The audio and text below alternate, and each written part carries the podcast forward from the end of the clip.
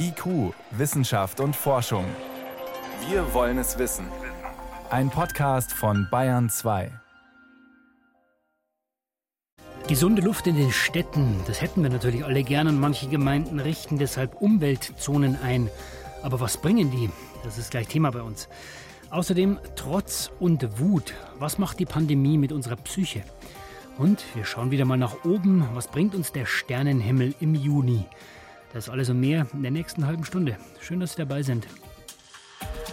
Wissenschaft auf Bayern 2 entdecken. Heute mit Stefan Geier. Dicke Luft in den Innenstädten, das ist ein Problem, das mehrere Städte in Bayern angehen. Seit ein paar Jahren dürfen zum Beispiel in München, Augsburg, Neu-Ulm, Regensburg Autofahrer nicht in die Stadt fahren, wenn der Wagen, LKW oder Bus zu viele Schadstoffe rausbläst. Das soll für bessere Luft sorgen. Das funktioniert auch. Es gibt tatsächlich weniger Feinstaub und die gefährlichen Stickoxide gehen auch zurück. Aber es gibt auch Gegenwind zu solchen Maßnahmen. Der ADAC zum Beispiel sagt, Umweltzonen sind nutzlos, außerdem schränken sie die Autofahrer zu sehr ein. Und auch manche Kommune klagt. Klar, man muss ja auch die Bürger informieren, man muss die Zonen beschildern, dann kontrollieren, ob sich auch alle dran halten. Das kostet mehr, als es bringt, sagen die Kritiker. Forscher wollen jetzt herausfinden, wer recht hat. Nikolaus Koch ist Wirtschaftswissenschaftler am Berliner Mercator-Institut und rechnet gerne. Er hat Daten des Umweltbundesamtes ausgewertet im Zeitraum zwischen 2008 und 2013. Und zwar Daten zur Luftqualität. Sein Ergebnis? Seit es Umweltzonen in Deutschland gibt, ist die Konzentration von Feinstaub in der Luft um knapp 6 Prozent gesunken. Das deckt sich mit anderen Studien zu Umweltzonen in Deutschland. Sie beziffern den Rückgang des Feinstaubs auf 5 bis maximal 10 Prozent. Koch forschte noch weiter und wollte herausfinden, was dieser Rückgang konkret für die Gesundheit bedeutet. Also ob auch Ausgaben für Medikamente sinken durch die Einführung der Umweltzonen. Wenn wir dort auf Medikamentenverschreibung schauen, die die Patienten bekommen haben, vorher, nachher im Vergleich zu der Kontrollgruppe, kommen wir insgesamt zu dem Ergebnis, dass die Umweltzonen in den deutschen Städten jährlich ja, knapp 16 Millionen Euro an Ausgaben für Medikamente eingespart haben. Kontrollgruppe sind in diesem Fall Städte, die noch keine Umweltzone haben. In Städten mit Umweltzone profitieren vor allem zwei Patientengruppen: Asthmatiker und Menschen mit Herzproblemen. Denn deren Medikamente, also Asthmasprays und Herztabletten, werden weniger nachgefragt, wenn Luftschadstoffe zurückgehen. Man weiß aus medizinischen Untersuchungen, dass Lunge und Herz von eindringendem Feinstaub betroffen sind, vor allem wenn die Teilchen besonders klein sind und weit vordringen können. Feinstaub kann den Blutdruck in die Höhe treiben und Herzinfarkte auslösen. Da ist die medizinische Evidenzlage relativ klar und uns als Umweltökonomen interessiert das immer, was heißt das dann aber auch für die Gesellschaft in Form von Kosten, beziehungsweise hier in unserem Studienkontext ganz konkret für unser öffentliches Gesundheitssystem. Nikolaus Koch hat noch eine weitere Rechnung aufgestellt. Laut ADAC kostet das Nachrüsten eines alten Diesels ungefähr 600 Euro pro Pkw. Geht man davon aus, dass etwa 200.000 Fahrzeuge in Deutschland nachgerüstet werden müssen, ergibt das Gesamtkosten von 120 Millionen Euro. Und die vergleicht er mit den eingesparten Ausgaben für die Medikamente. Und wir stehen also ja Ersparnisse von 16 Millionen pro Jahr, einem Kostenblock, der einmalig anfällt, von 120 Millionen Euro gegenüber ja, und wenn man da jetzt auch Zinseseffekte mitrechnet, kommen wir dann zu dem Ergebnis, dass nach knapp zehn Jahren sind diese Kosten wieder eingespielt durch Ersparnisse bei den Medikamentenausgaben. Das heißt, das Nachrüsten ließe sich theoretisch durch eingesparte Medikamente finanzieren. Es amortisiert sich nach knapp zehn Jahren. Koch und sein Team haben für diesen Teil ihrer Arbeit Daten von der größten Krankenkasse Deutschlands bekommen, der AOK und zwar Zahlen zu den Ausgaben für Arzneimittel in deutschen Städten mit Umweltzone. Also wir haben dem MCC, dem Mercator-Institut, für die Analyse von Gesundheitseffekten von Umweltzonen ermöglicht, verschlüsselte AOK-Daten zu analysieren. Sagt Jürgen Klauber, der als Mathematiker das wissenschaftliche Institut der AOK leitet. Die Rechnungen bringen Sachlichkeit in eine Diskussion, die lange Jahre emotional geführt wurde. Was bringen Umweltzonen? Sind sie nur Ökospinnerei, ein unnötiger Eingriff in die Freiheitsrechte der Autofahrer oder haben sie einen nachvollziehbaren Nutzen für den Klima- und Gesundheitsschutz? So die Einschätzung von Nico Pestel, Volkswirtschaftler am Bonner Wirtschaftsinstitut IZA. Also das Schöne an dieser Studie, äh, wo die Autoren auch einen sehr interessanten Beitrag leisten, ist, dass sie hier auf Arzneimittelausgaben schauen, die sich direkt monetär ausdrücken lassen. Sich also ganz genau beziffern lassen. Pestel selbst hat in einer Untersuchung 2019 ähnliche Gesundheitsdaten wie Nikolaus Koch ausgewertet und ist zu diesem Ergebnis gekommen. Die Einführung der Umweltzonen führt in unserem Fall dazu, dass weniger Leute mit Atemwegsbeschwerden und Herz-Kreislauf-Erkrankungen im Krankenhaus eingeliefert werden. Das heißt also, dass nicht nur die Ausgaben für Medikamente sinken, wenn sich die Luftqualität verbessert, auch Krankenhausaufenthalte für Menschen mit Lungen- oder Herzproblemen werden seltener. Und das spart zusätzlich Kosten im Gesundheitswesen. Letztlich sterben weniger Menschen an den Folgen der Autoabgase. Zahlen zur Sterblichkeit aber sind umstritten, weil in der Regel viele Faktoren dazu beitragen, dass jemand stirbt. Aber es lässt sich festhalten, in Städten mit Umweltzone werden jährlich 16 Millionen Euro weniger für Lungen- und Herzmedikamente ausgegeben. Umweltzonen rechnen sich nicht nur für die Gesundheit. Veronika Bräse berichtete.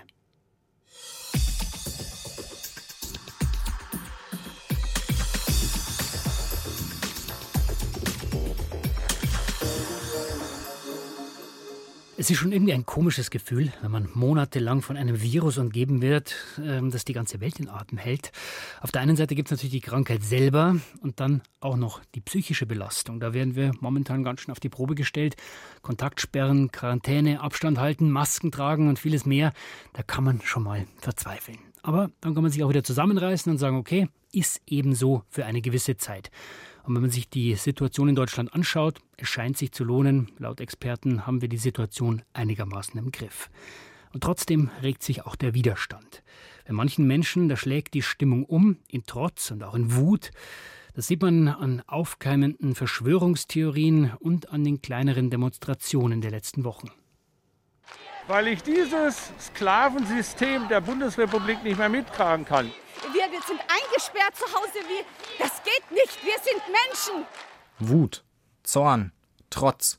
Menschen, die demonstrieren, Menschen, die die Corona-Maßnahmen in Frage stellen, die ihre Grundrechte eingeschränkt sehen, Menschen, die sogar das Virus selbst in Frage stellen. Die Corona-Pandemie und vor allem die damit verbundenen Einschränkungen versetzen viele Menschen in Aufruhr. Doch woher kommt dieser Trotz, dieser Widerstand? Psychologisch ist es nachvollziehbar, ja. Und wenn man schon bei sich selber mal ein Verhalten ändern möchte oder sagt, man legt sich jetzt mal Einschränkungen auf, auf bestimmte Dinge zu verzichten, ja, dann, dann kommt der Trotz und, und der Alltag kommt dann sehr schnell wieder, ja. Also wir können häufig solche Dinge nicht lange durchhalten und deswegen ist natürlich auch der Ruf jetzt nach Veränderung und so auch nachvollziehbar. Sagt Klaus Lieb. Er ist Psychiater an der Universitätsmedizin Mainz und Leiter des Leibniz-Instituts für Resilienzforschung. Resilienz, das ist die Widerstandsfähigkeit der Seele, und die leidet gerade bei vielen. Kontaktsperren, häusliche Quarantäne, die Pflicht zu bestimmten Verhaltensweisen. Angesichts derart einschneidender Einschränkungen sind Trotz und Protest für den Psychiater Klaus Lieb eine natürliche Reaktion. Erst recht, wenn ein Ereignis wie die Corona-Pandemie für den Einzelnen bisher vergleichsweise glimpflich ablief und dadurch nicht mehr klar ist, wie notwendig das Ganze überhaupt war. Der Protest überrascht ihn nicht. Auch der Philosoph und Risikoethiker Julian Niederrümelin sieht darin eine gesunde Reaktion. Also ich wäre eher besorgt, wenn wir jetzt auf viele Wochen hinaus still ergeben als Bürgerschaft einfach so klaglos hinnehmen, wie sich das entwickelt. Wir müssen schon sehr ernst nehmen, dass Leute sich Sorgen machen. Wenn die Leute auf die Straße gehen, ist das für die auch eine Möglichkeit der Bewältigung. Ja, wenn sie zu Hause sitzen, Angst haben, sich ausgeliefert fühlen, nicht wissen, wie es weitergeht, Trotz und Protest also als Zeichen von psychischem Stress. Wenn wir das Gefühl haben, einer Sache ausgeliefert zu sein, sie nicht kontrollieren, nicht bewältigen zu können. Das kann die Psyche belasten, ängstlich und unsicher machen. Als Reaktion darauf suchen wir nach Sicherheit, gern auch nach Schuldigen für die Situation. Genau das ist der Nährboden für Verschwörungstheorien. In der Regel ist die Seele gut gerüstet, widerstandsfähig für solche Stresssituationen, also resilient. Resilienz ist eigentlich der normale Zustand oder eine normale Bewältigungsstrategie. Also normal ist, dass Menschen mit stärkeren Stresssituationen, auch wenn sie kurzfristig eine psychische Belastung haben, dann doch recht gut damit umgehen können. Ja. Und wir wissen vieles über Faktoren, die damit assoziiert sind, dass jemand resilient ist. Also Menschen, die zum Beispiel soziale Unterstützung sich holen können oder auch soziale Unterstützung haben, die auf viele Freunde oder Menschen bauen können. In Situationen haben es leichter, mit solchen Stresssituationen umzugehen. Soziale Netzwerke sorgen nach Ansicht von Klaus Lieb für Resilienz. Menschen, die widerstandsfähig sind, schaffen es leichter, Krisen auch als Chance wahrzunehmen und Situationen zu akzeptieren, die man ohnehin nicht ändern kann. Doch diese Rahmenbedingungen hat nicht jeder. Probleme haben aktuell die Menschen, die besonders belastet sind und die sich beim derzeitigen Geschehen nicht wahrgenommen fühlen. Da zeigt sich eben, dass es eben bestimmte Risikogruppen gibt, ja, und dazu gehören Menschen, die selbstständig sind, die alleinerziehend sind, ja. Junge Menschen, auch ganz interessant, eher als ältere Menschen, ältere Menschen, die eher so das Gefühl haben, ja, wir haben ja schon viele Krisen erlebt, auch die Nachkriegszeit haben wir gut weggesteckt sozusagen. Da ist an den Stellen gut hinzuschauen und diese Gruppen vor allem auch mitzunehmen und jetzt nicht nur die, die am lautesten schreien. Die gute Nachricht, Stress ist nicht grundsätzlich schlecht. Resilienz zeigt sich in der Auseinandersetzung mit Stress. Daher ist es wichtig, überhaupt Stress zu erfahren, denn dann kann man an ihm wachsen. Das heißt, wir können Resilienz trainieren. In dieser Hinsicht hatte die Corona-Krise für Klaus Lieb auch schon positive Effekte. Wir haben jetzt auch gelernt, ein Stück weit bestimmte Dinge nicht zu machen. Vielleicht behalten wir das ein bisschen bei, verzichten auf einiges, um Energie und Positives für anderes freizusetzen. Wut und Trotz wegen Corona. Sebastian Kirschner berichtete. Und wenn Sie Lust bekommen haben, das Ganze ausführlich zu hören, schauen Sie ins BR Podcast Center oder natürlich überall, wo es Podcasts gibt, unter IQ Wissenschaft und Forschung. Da gibt es die ganze Sendung mit dem Psychiater Klaus Lieb und Julian Niederrümelin. IQ Wissenschaft und Forschung. Es ist 18 Uhr, gleich 17 Minuten. Sie hören Bayern 2. IQ Wissenschaft und Forschung. Wenn Sie mehr wissen wollen, Hintergründe zum Programm von IQ finden Sie unter bayern2.de. IQ Wissenschaft und Forschung. Montag bis Freitag ab 18 Uhr. Manche von uns können auch mal im Homeoffice arbeiten, viele Menschen aber auch nicht. KassiererInnen, BusfahrerInnen, Krankenhauspersonal, viele, viele mehr. Und das gilt natürlich auch für etliche Wissenschaftlerinnen. Denn was macht der Forscher? Er oder sie steht im Labor und macht Experimente, zu vielen, zumindest in vielen Disziplinen. Wie geht es den Forschern in diesen distanzierten Zeiten? Axinia Weihrauch hat sich umgehört. Katharina Kurz promoviert in Berlin in Biologie. Sie forscht zu entzündlichen Darmkrankheiten. Nach den Ausgangsbeschränkungen konnte sie erst einmal überhaupt nicht mehr ins Labor, wo sie normalerweise an ihrem Arbeitsplatz mit Proben und Versuchsmäusen arbeitet.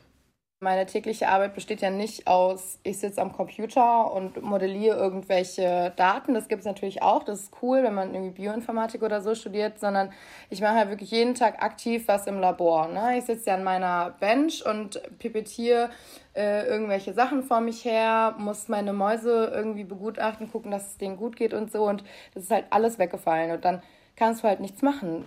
In ihrem Labor durften bereits begonnene und schwer zu unterbrechende Versuche fertig gemacht, aber keine neuen begonnen werden. Deshalb ist die Doktorandin nun etwa drei Monate im Zeitplan hinterher und ihre Stelle ist, wie üblich bei Promotionen, befristet. Damit Corona nicht dazu führt, dass Wissenschaftlerinnen und Wissenschaftler ihre Forschungsarbeiten abbrechen müssen, stellt die Deutsche Forschungsgesellschaft DFG 175 Millionen Euro an umgeschichteten Geldern bereit. Katja Becker ist die Präsidentin. Was wir jetzt auf den Weg gebracht haben, ist zum einen kostenneutrale Verlängerungen, zum Beispiel von Sonderforschungsbereichen und Graduiertenkollegs, aber auch Mittelübertragungen, Überbrückungs- und Zusatzfinanzierungen oder Verlängerung von Fristen. Ganz besonders wichtig ist die Verlängerung von Stipendien und Anstellungsverträgen von Promovierenden die Gelder kommen aus dem aktuellen Budget der DFG. Wie sich die finanzielle Situation entwickelt, sei noch nicht absehbar. Es kann gut sein, dass sowohl die Mittelabrufe massiv einbrechen, weil eben nicht so viel gearbeitet werden kann. Es könnte auch sein, dass die Mittelabrufe ansteigen, weil das DFG-Geld jetzt eben ganz besonders benötigt wird, um zu kompensieren. Gleiches gilt für Forschungsanträge, die fallen oder steigen können. Das müssen wir uns anschauen gegen Ende des Jahres und dann entsprechend reagieren. Geld ist das eine, die Art zu arbeiten ist das andere. Viele Forscherinnen treffen sich nicht mehr. Gemeinsame Mittagspausen fallen weg. Im Homeoffice funktioniert der für die Wissenschaft so wichtige Austausch natürlich nicht so gut, erlebt auch Benedikt Grote. Er ist Professor für Neurobiologie an der Ludwig-Maximilians-Universität München. Deswegen ist es ganz wichtig, dass wir wieder in die normalen Gespräche kommen, in denen man nicht abbricht in dem Moment, wo man mal im Moment nichts zu sagen hat, sondern wo man mal dann ins Private gehen kann und dann wieder weiterredet. Ideen sind ja nicht immer geradlinig und Gesprächsverläufe auch nicht. So sieht es auch DFG-Präsidentin Katja Becker. Dennoch sagt sie, dass es im Wissenschaftsbetrieb künftig womöglich weniger Reisen geben wird. In der Tat, glaube ich, werden wir sehr viel darüber lernen noch in der nächsten Zeit, für welche Treffen es wirklich notwendig oder wirklich sinnvoll ist, sich persönlich zu treffen und für welche Treffen man das vielleicht auch im Videoformat machen kann und dadurch natürlich Zeit sparen und ähm, wie gesagt auch klimaneutraler agieren kann. Die ersten Wochen konnten viele Wissenschaftlerinnen und Wissenschaftler mit Schreibtischarbeit überbrücken. So war es auch bei Biologie-Doktorandin Katharina Kurz. Den Anfang hat man dann schon so genutzt und hat einfach viel aufgeholt, was man noch vorher nicht geschafft hatte. Also ich glaube, irgendwie, das weiß jeder, jeder PhD-Student hat noch tausend Ergebnisse irgendwo liegen, die noch analysiert werden müssen. Und irgendwie noch kann man noch irgendwie ein Abstract schreiben oder irgendwas vorbereiten. Aber wirklich weiter in ihrer Arbeit kommt Katharina Kurz erst, wenn sie wieder mit ihren Versuchen starten kann. Theoretisch ginge das mittlerweile, aber wegen Corona können derzeit keine neuen Mäuse geliefert werden. Wann es bei ihr im Labor weitergeht, weiß sie also noch nicht. Was ist die Forscherin ohne Experiment Axinia Weihrauch mit Eindrücken aus den zurzeit sehr stillen Laboren? Bayern 2. Wissenschaft schnell erzählt. Das macht heute Priska Straub. Priska, los geht's mit schädlichen Nebenwirkungen mhm. der E-Zigaretten. Ja, statt Rauch atmet man ja bei der E-Zigarette erhitzten Dampf ein. Mhm. Das soll im Vergleich zur Zigarette etwas weniger schädlich sein. Allerdings gibt es viele Hinweise aus Tierversuchen, dass E-Zigaretten durchaus entzündungsfördernd und sogar krebserregend sind. Es hat ja sogar Meldungen gegeben, Lungenbeschwerden und sogar Todesfälle. Ja, vor allem sind da diese sogenannten Verdampferflüssigkeiten in der Kritik. Und da gibt es jetzt eine neue Studie über die Bakterienzusammensetzung im Mund, die sogenannte Bakterienflora. Ein ganz individuelles Ökosystem für jeden von uns mit Hunderten von unterschiedlichen Bakterienarten. Mhm. Und da hat man herausgefunden, wer dampft, der hat mehr zähen Schleim und mehr dicken Biofilm mit einem hohen Anteil an potenziell krankmachenden Bakterien. Und was man da auch findet, das sind starke Entzündungsreaktionen und die können so stark sein wie bei Menschen mit akuter Zahnfleischentzündung. Allerdings ist das bei Zigarettenrauchern auch so. Gut, aber das heißt, Umsteigen auf E-Zigarette bringt nichts? Wenn man sich das bakterielle Profil anschaut, nein. Beide Rauchertypen haben zwar ein unterschiedliches, aber sie haben beide keine gesunde Mundflora. Hm. Die Entzündungsreaktionen sind, wie gesagt, vergleichbar. Also Rauchen und Dampfen ist beides richtig ungesund. Dann gibt es ein kurioses Drama im Tierreich. Das Aha. hat man jetzt post-mortem rekonstruiert. Der Tod eines Weißkopfseeadlers in Nordamerika. Das ist dieser Vogel mit dem leuchtend gelben Schnabel. Und warum ist das Ganze so dramatisch? Ja, der Weißkopfseeadler ist ja streng geschützt. Mhm. Deshalb hat man ein totes Tier obduziert, das man gefunden hat im Bundesstaat Maine an der Grenze zu Kanada. Das trieb tot auf dem Wasser und man hat sich gefragt, waren da Wilderer verantwortlich? Mhm. Neben dem toten Adler schwamm ein totes Eistaucherküken. Und was man bei der Obduktion gefunden hat, war dann erstaunlich. Es war keine Gewehrkugel und keine Schussverletzung zu sehen, aber eine besondere Einstichstelle in der Herzgegend. Und die Wunde, die passte zum Schnabel eines Eistauchers. Okay. Das ist dieser Küstenvogel mit dem berüchtigten Dolchschnabel. Das heißt, es könnte sein, dass der Schnabel als Waffe benutzt worden ist, um das Kind zu verteilen? Ja, davon geht man aus. Der Seeadler wird das Küken angegriffen haben und wahrscheinlich hat die Mutter, die getaucht hat, ist aus der Tiefe hochgeschossen, nicht mehr rechtzeitig, um das Küken zu retten getroffen, aber sie hat dem Adler ihren Schnabel in die Brust gerammt und das Herz getroffen. Von so einem Fall, so David gegen Goliath sozusagen, hat man tatsächlich noch nie gehört. Klingt dramatisch, ja. Viele von uns sind außerdem gespannt auf die Wettervorhersage für das kommende Wochenende aus Cape Canaveral. Da warten ja noch zwei Astronauten immer noch auf ihr Taxi zur Raumstation. Ganz genau, der Start ihrer SpaceX-Rakete am Mittwoch, der wurde ja abgesagt wegen des schlechten Wetters, wenige Minuten vor dem Start.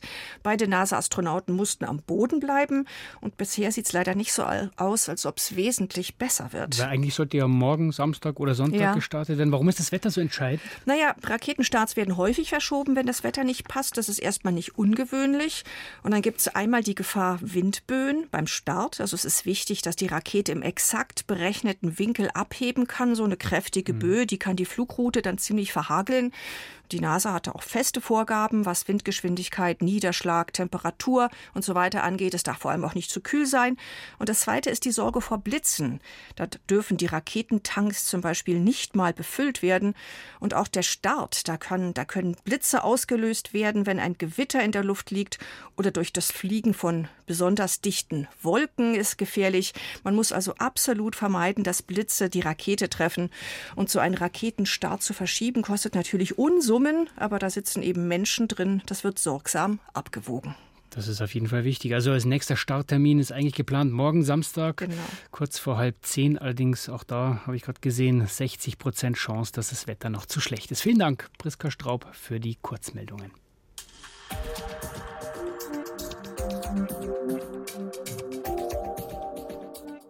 Die Nächte werden nur langsam wärmer, aber es lohnt sich auch mit dicken Pullover und Jacke draußen in den nächsten Wochen nach oben zu schauen, zum Sternenhimmel. Sollte morgen dieser Start der bemannten Mission von amerikanischem Boden aus, der erste seit neun Jahren, gelingen, dann könnte es nämlich sein, dass man die Kapsel sogar von hier aus am Himmel beobachten kann. Es wäre dann ein sich schnell bewegender Punkt, der sich möglicherweise sogar einem anderen nähert. Das ist dann die internationale Raumstation. Aber selbst wenn man dieses Spektakel verpasst, im Juni gibt es noch viel mehr zu sehen. Es ist Juni und das ist ein sehr ambivalenter Monat für Sternenfreunde. Also erstens gibt es natürlich schöne, milde Sommernächte. Aber zweitens gibt es halt vor allem auch helle Sommernächte, die dann auch noch sehr kurz sind, also wenig Gelegenheit, Sterne zu sehen. In diesem Monat ist auch Sommersonnenwende. Am 20.06. ist der längste Tag des Jahres, die kürzeste Nacht. Die Sonne dominiert einfach in diesen Tagen den Himmel, unser nächster Stern. Was im Juni aber wirklich klasse ist, ist die Milchstraße. Die sieht man nämlich nur im Sommer richtig, richtig gut.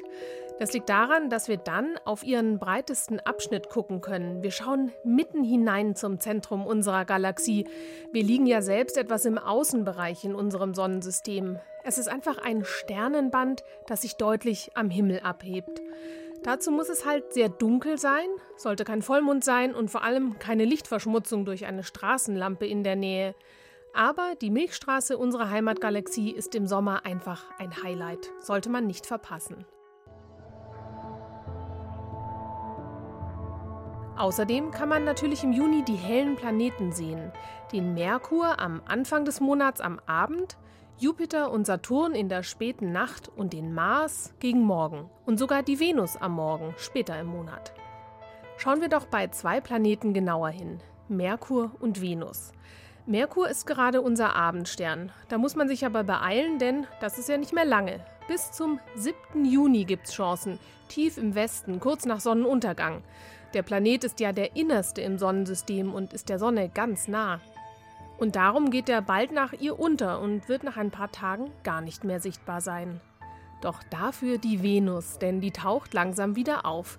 Die war ja bis Mai unser Abendstern, dann ist sie verschwunden und sie steht am 3. Juni genau zwischen Sonne und Erde.